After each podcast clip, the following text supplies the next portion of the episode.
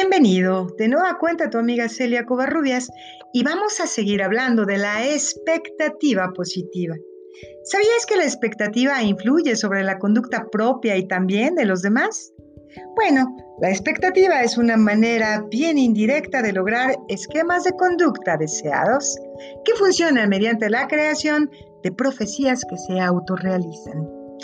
Si tú asignas a los niños el atributo de ser excepcionalmente pulcros o inteligentes o gentiles o educados, estos se sienten inclinados a actuar de un modo tal que se hagan merecedores de esos elogios.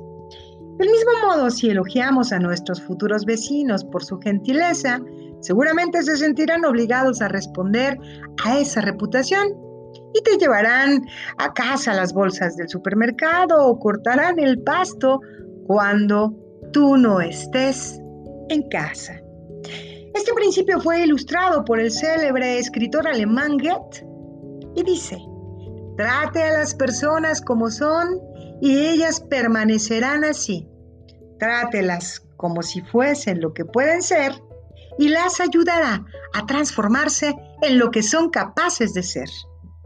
Nos vemos en el próximo de la serie.